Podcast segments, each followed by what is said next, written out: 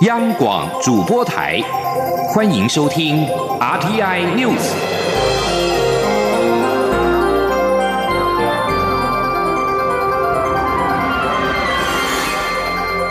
听众朋友您好，欢迎收听这节央广主播台提供给您的 RTI News，我是张顺祥。台北市政府发言人刘义婷表示，台北市长柯文哲今天将率市府团队在北门中华邮政大楼与蔡英文总统以及行政团队会面，讨论跟台北市相关涉及到中央与地方合作的市政议题。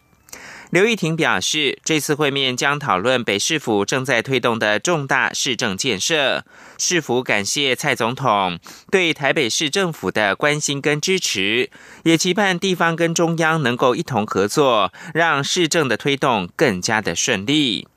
蔡英文总统将在今天下午与台北市长柯文哲会面，并会先前往北门广场视察，听取西门区的门户计划成果。会面的时候，在总统与柯文哲则会讨论社会住宅、都市更新、老为住宅更新等市政议题，希望中央跟地方能够一起合作。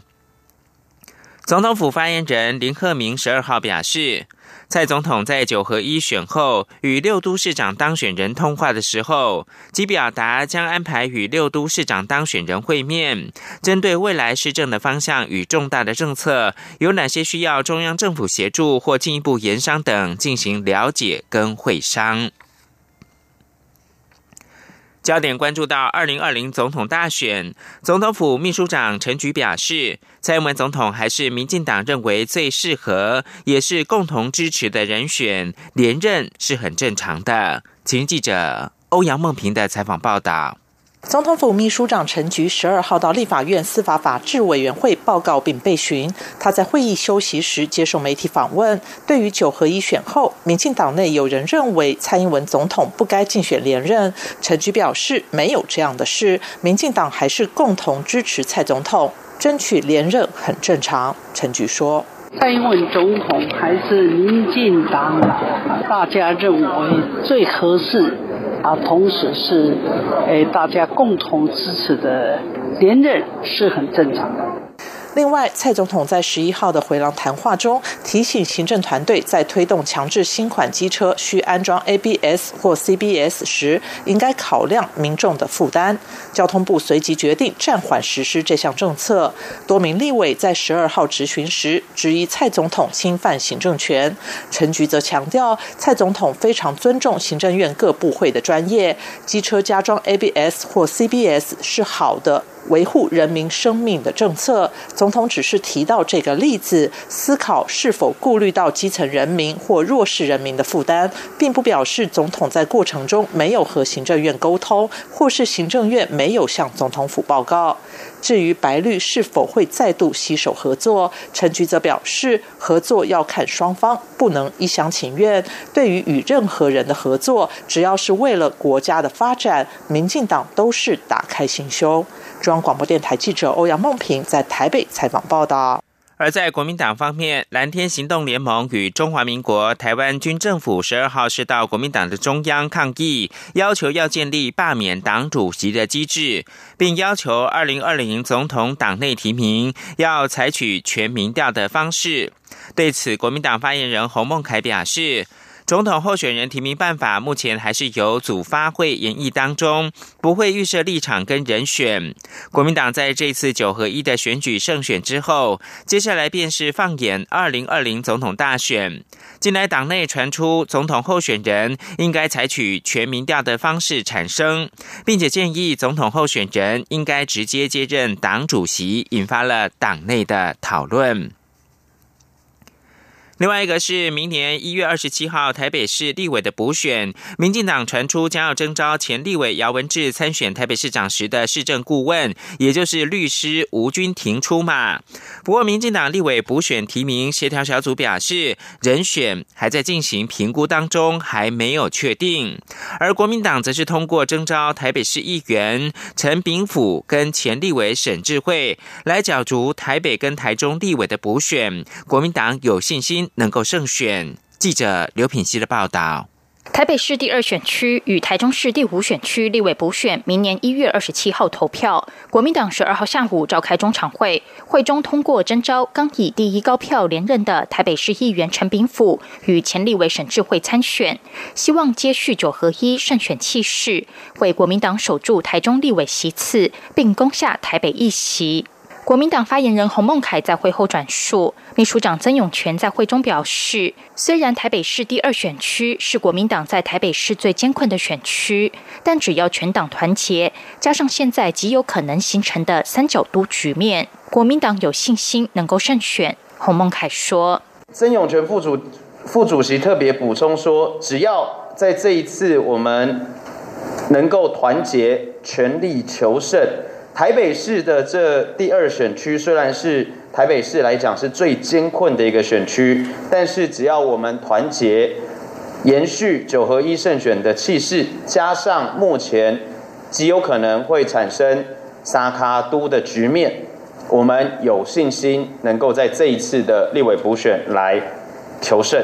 根据中选会公告的选举时程，十二月十号到十四号受理候选人登记，明年一月十七号到一月二十六号办理公办证件发表会，一月二十七号投开票。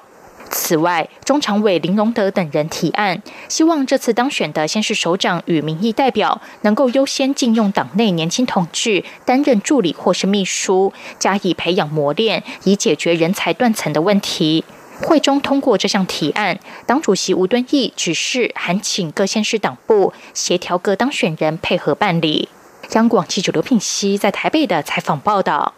九合一，民进党败选之后，兼任党主席的蔡英文总统辞去了党主席的职位，而补选的开放登记第三天，还是没有人登记。被点名接任党魁的热门人选也都低调，不愿意表态承担，令不少关心民进党的人着急，担心党主席难产。民进党团总召柯建明呼吁党内要好好的坐下来谈，共同推举人选。他有信心，民进党有基本的智。会这两天人选就会有答案。前记者郑祥云、刘玉秋的报道。九合一大选，民进党溃败，蔡英文总统辞去党主席后，党中央近来展开党主席补选登记作业。不过，开放登记第三天，有人领表，也有人宣布要参选。但民进党发言人何孟华表示，至今没人完成参选登记。目前的话，党主席我们补补选。截至目前为止，无人登记。党魁大会究竟要由谁来承担？民进党内传闻不断，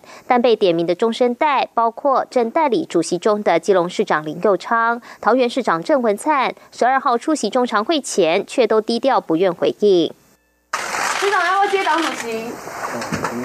没人要扛起党魁的大任，令不少关心民进党的人十分着急。民进党团总召柯建明就对党内喊话，认为时间不等人，有意参选者应该勇于表态，大家坐下来好好谈，共同推出人选。他认为这两天应该就会有答案。嗯，时代要合作，还是要休兵嘛？这大大家都很清楚。那这可能能选也不多了，啊，对不对？那应该是可以就肯谈共推，那我相信这个基本的智慧，民党应该有吧。柯建明强调，大选过后至今，大家都没有坐下来谈，民进党应该考虑如何东山再起，卷土重来。党主席当然很重要，不管是谁承担，全党都要一起帮他。民进党主席补选十四号截止登记，目前仅台湾民意基金会董事长尤英龙明确表态参选，但因还在筹措新台币一百五十万元的登记费，因此并未完成登记。谁要承担大任，党内党外都在等。中广电台记者郑祥云、刘玉秋采访报道。先前曾经传出有意要参选的立法院长苏家全表示，有媒体报道他将在十四号登记参选民进党主席，根本是子虚乌有。苏家全说，他日前曾经公开表示，已经传出有几位党内精英有兴趣出来领导民进党，他会鼓励并且支持他们，因此他不会参选党主席。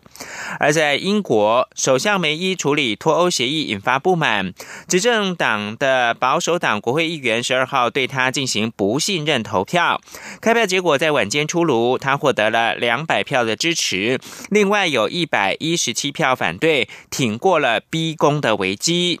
不信任投票是在台湾时间十三号的清晨两点到四点举行，随后立即计票，并且宣布结果。信任梅伊的票数是两百票，不信任的是一百一十七票。梅伊保住了党魁的职位。当国会公布计票结果，宣布梅伊挺过不信任投票之后，现场响起了一片的掌声。继续关注的是美中贸易战的后续。贸易商表示，中国十二号至少采购了五十万公吨的美国大豆，是美国总统川普跟中国国家主席习近平本月初同意贸易战休兵之后，北京首度大规模采购美国大豆。路透社报道，这是自川普跟习近平一号在阿根廷举行会谈以来，全球前两大经济体的贸易战正逐渐缓和的最明显迹象。两家美国的贸易商表示，中国数家国营企业一共采购至少价值一亿八千万美元的大豆。一家欧洲的贸易商透露，买方是中储粮集团以及中粮集团。《华尔街日报》报道，中国为了化解跟美国的贸易纠纷，打算向华府让步，以新的政策取代扶持高科技产业的“中国制造二零二五”计划，承诺对外资扩大市场，并且消除美方的疑虑。中国为了迈向制造强国，二零一五年公布《中国制造二零二五》计划，重点是发展机器人、航太、绿能、汽车等产业，遭到美方批评保护主义色彩太浓了。知情人士透露，中国国家发展跟改革委员会与高层决策幕僚正在研拟替代的方案，淡化中国企业主宰制造业的色彩。中方正在考虑重要让步，是放弃中国制造二零二五为中国企业市占率定出的具体目标。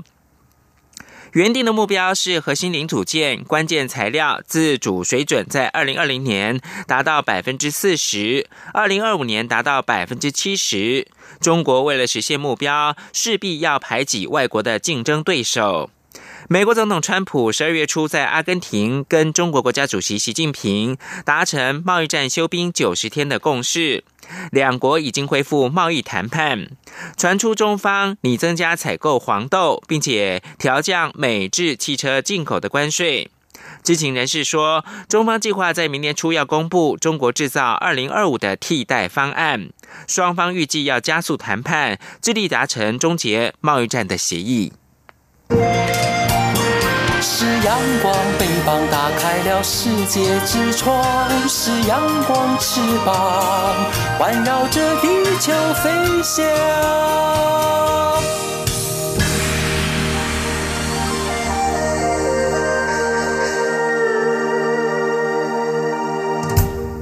现在是台湾时间清晨的六点四十三分，又过了二十秒。我是张顺祥，继续提供新闻。欧洲议会在十二号通过了决议案，鼓励两岸恢复对话，并且重申支持台湾参与国际的组织。对此，外交部回应表示欢迎跟感谢，政府致力维护两岸和平稳定，也将继续的深化跟欧盟的关系。欧洲议会在法国史特拉斯堡召开全会，会中通过了共同外交及安全政策的决议案，强调印太区域安全对欧盟具有重要利益，也鼓励中国跟台湾迅速的恢复对话，以及重申坚定支持台湾参与国际组织。另外，针对美国。众议院外交委员会亚太小组的委员会主席约获挺台言论，外交部表示，对于美国国会跨党派议员在不同的场合透过来访、质询、联署、致函、投书等方式支持台湾，外交部都要表达由衷的谢意。约获日前在台湾的台北时报投书表示，他曾经告诉来访的中共高官。作为一个美国公民，我是台湾唯一一个独立国家。相信大部分美国公民和我们的政府都有同样感受，并认为应该承认台湾是一个国家这样的事实。驻日代表谢长廷十二号跟驻日的台湾媒体查叙时，延及九合一选举的公投，台湾持续禁止日本福岛等五线食品进口一事。他说，日本原本是期待解禁，但公投结果让日方质疑检验有何意义。台湾九合一选举绑十项公投，结果日本福岛县等五县市的食品进口仍然是没有办法解禁。对此，谢长廷十二号表示，公投结果引起了日本的反弹，因为政府过去检测日本进口食品的结果都没有检查出有辐射超标的情况。日本也期待台湾能够解禁，结果公投过关，未来两年之内不可能解禁，让日本质疑检验有何意义。他说，尤其最近中国大陆开放新系的稻米进口，香港又解除了管制。变成台湾最严格，这与日本的期待有落差。总统府公布修正《动物传染病防治条例》第四十五条之一的条文，在十四号生效。届时，旅客违规携带肉品入境，将会被处新台币一万元以上一百万元以下的罚款。房检局提醒民众，也就是说，十四号开始违规带肉品入境的罚款的金额，比原本的新台币三千元以上一点五万元以下大幅增加，千万不要以身试法。而农委会则是在十二号公布，从中国重庆跟哈尔滨违规携带的腊肠跟红肠，都被检出了非洲猪瘟的病毒。请记者郑祥云、陈立信鸿报道。中国非洲猪瘟疫情持续蔓延。根据中国向世界动物卫生组织 （OIE） 通报的最新数据，截至十一号为止，中国非洲猪瘟疫情已扩及二十一个省市区，达到九十一个案例。非洲猪瘟疫情在中国如野火燎原，但仍有民众执意携带中国制肉品，意图闯关。农委会在十二月一号和二号在桃园机场分别查获本国籍旅客从重庆携带腊肠，以及中国籍。旅客从哈尔滨携带红肠入境，都遭到防检单位查获，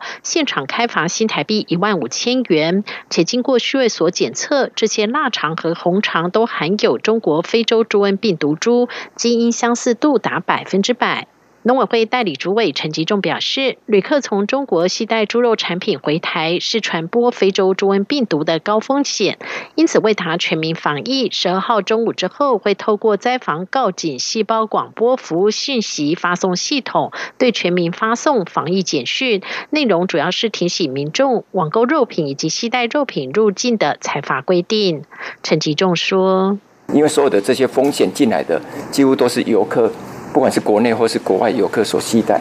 那这个就是我们最大的挑战。那我们现在就是在朝这个方向进行，所以中午大家就会收到这个简讯。中国非洲猪瘟疫情无法有效控制，世界动物卫生组织 OIE 高度关注。OIE 也预计明年召集包括台湾、日本、韩国以及中国等东亚国家的会员国，演拟对策。防检局副局长杜文珍说。所以其实他就呃发起了我们东亚应该做一个这个呃非洲猪瘟的共同防疫联盟。那预计是在明年会开会，但是确实的会议日期、地点都还在筹划中。那希望透过这样子的联盟，大家第一个在讯息的交换，第二在经验的分享，然后共同来面对这个问题。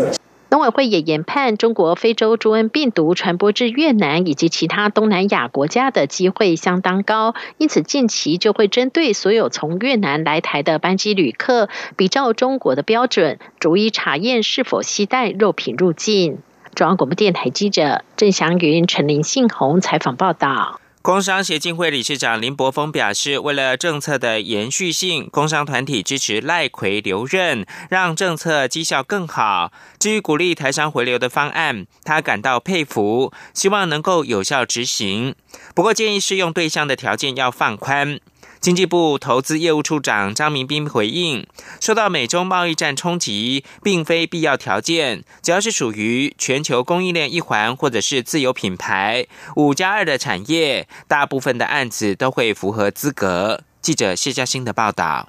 工商协进会十二号举办理监事会议，理事长林柏峰会前受访指出，十一号六大工商团体前往行政院与院长赖清德座谈，尽管赖奎对于留任与否没有清楚说明，但工商团体强烈建议赖奎留任。他说：“我们的建议跟他现在执行执行的成绩啊。”应该是有进步了哈，我们希望这个进步能够持续，我们希望赖院长能够留任，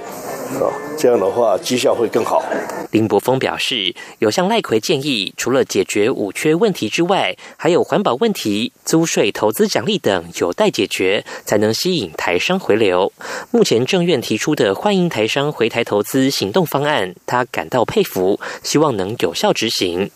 不过，林柏峰也提到，这项方案适用条件过严，仅限受美中贸易战冲击业者，且要在中国大陆投资达到两年，回台投资项目需具备智慧化元素。他建议放宽三项条件中符合两项就好。与会的经济部投资业务处长张明斌回应：受美中贸易战冲击，并非实质条件，而多数台商也都有在中国投资长达两年以上，不是问题。至于回台投资需具备智慧化元素，这是因为台湾土地劳力有限，迈向智慧制造是既定发展方向。不过，如何导入、多久内导入，都有弹性空间在。张明斌提到，只要回流投资案属于全球供应链一环或自有品牌五加二产业，大部分案子都会符合资格。目前已经有五六家业者接受辅导。中央广播电台记者谢嘉欣采访报道。林柏峰指出，政府取消两税合一鼓励设算扣抵之后，也应该取消没有分配盈余科税，因为这不利企业壮大，是惩罚税。希望政府能够慎重考虑。另外，在鼓励所得科税方面，外国人跟本国人的税率不同，也是台商回流时的重要参考之一。与会的张明斌回应，行政院日前已经收到工商团体的建议，并且指示财政部务实检讨。二零一八体育运动精英奖揭晓得奖名单，亚运的鞍马金牌李志凯，世界羽球球后戴资颖是勇夺了最佳男女运动员奖。记者杨仁祥、江昭伦的报道。二零一八年体育运动精英奖十二号举行颁奖典礼，公布年度得奖名单。今年体操代表队大丰收。亚运夺下一金一银的唐家红拿下最佳运动精神奖，林玉信抱回最佳教练奖。我们相信我们会一直努力下去，因为我们的梦想是最终是奥运会嘛。所以在东京奥运会，我们是一定要再更加努力，好，先拿到资格，然后再力拼夺牌。林玉信的爱将亚运鞍马金牌得主李志凯则勇夺最佳男运动员奖。李志凯说：“今年是他最丰收的一年，尤其能在年终拿下大奖，这是他过去不敢想象的。未来仍旧会朝着梦想继续努力。真的，过去的我，我不敢想象我有这样子的未来，因为以前真的尝过太多的苦头，太多的辛苦。对，然后今年从一七年的开始改变，开始蜕变之后，其实真的我觉得蛮不，自己真的也觉得蛮不可思议的。对，也是希望可以。”继续保持下去，然后就是朝着自己的梦想，二零二零的奥运这样慢慢继续一步一步去达成自己所有的计划，这样子。同样受到瞩目的最佳女运动员奖颁给世界羽球球后戴资颖，由于戴资颖正在国外比赛，由戴资颖的姐姐戴维领奖。最佳运动团队则颁给亚运中华射击十公尺空气步枪混合团体林以欣与吕少全。网球选手曾俊欣夺下最佳新秀运动员奖。率领中华拔河女子代表队拿下拔河世界锦标赛女子组五连霸的教练郭生获颁特别奖。由于郭生七月遭酒驾撞成四肢瘫痪卧病在床，由选手们代为领奖。选手们也希望教练早日复健成功，回到场上和他们一起奋战。中央电台记者杨日祥、张昭伦台北采访报道。在科技部的支持之下，清华大学的电机系开发出独步全球的光感 DNA 纳米复合物技术，从鱼卵鱼标萃取 DNA，打造成为 DNA 的光电元件，不但有效提升光电元件的效能，制成也强调是低成本、低耗能，而且因为取自天然素材，可以分解的特性，也能够减少电子废弃物带来的污染。请记者谢嘉欣的采访报道。全球产业持续追求环境永续发展，掀起以生物原料取代石化原料浪潮。我国清华大学电机系副教授洪玉珏率领研究团队，将鱼卵、鱼标萃取出来的 DNA 制作为光电元件，整合生物、化学、材料、工程等跨领域技术，建立台湾唯一天然 DNA 材料制成平台，成功取得美国及台湾专利。洪玉珏指出，这项技术平台的特色是使用 DNA 作为原料，能有效提升光电元件效能，让元件更亮，增加能量转移效率。另一方面，制成也具备环保、成本低且无毒特性，符合产业需求。他说。另外，我们材料是可分解的，制成过程当中用的就是食盐水，就是像这些无毒的东西，哈，所以它的制成呢是不会有什么有毒的东西产生。另外呢，刚刚我讲的那个容易制成，哈，我们做原件的这个容易制成呢，它是低温，然后不需要这个抽真空，好，那所以呢，它是一个低成本、低能耗的一个制成。那这个是业界做元件想要走的方向。由于这项技术独步全球，还被应用物理权威性期刊 APL 五十周年特刊收入在二零零九到二零一二年最受瞩目的突破性研究之一，是台湾唯一入选的团队。洪玉珏表示，目前仍处于研究初期、开发实验平台阶段，将先开发材料、建立团队，接下来则会研发更多应用，迈向制成最佳化，进一步做技术推广与产业结合，做专利布局。中央广播电台记者谢嘉欣采访报道。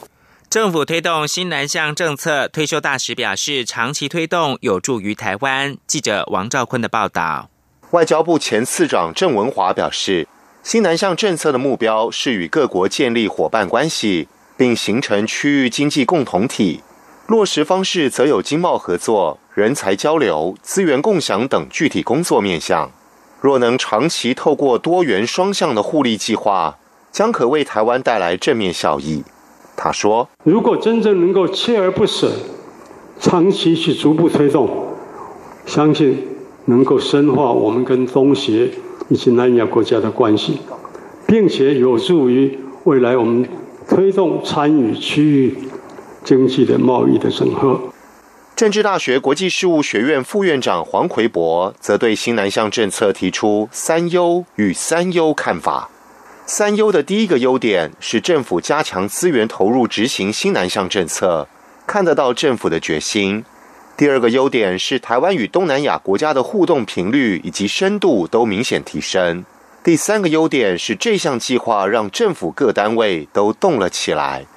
至于三优的第一个忧心，是这项政策需要很多时间才能产生连结性，必须持续投入资源。第二个忧心是，新南向政策推动两年多以来，经贸成长的方向似乎尚未导向新南向目标区域。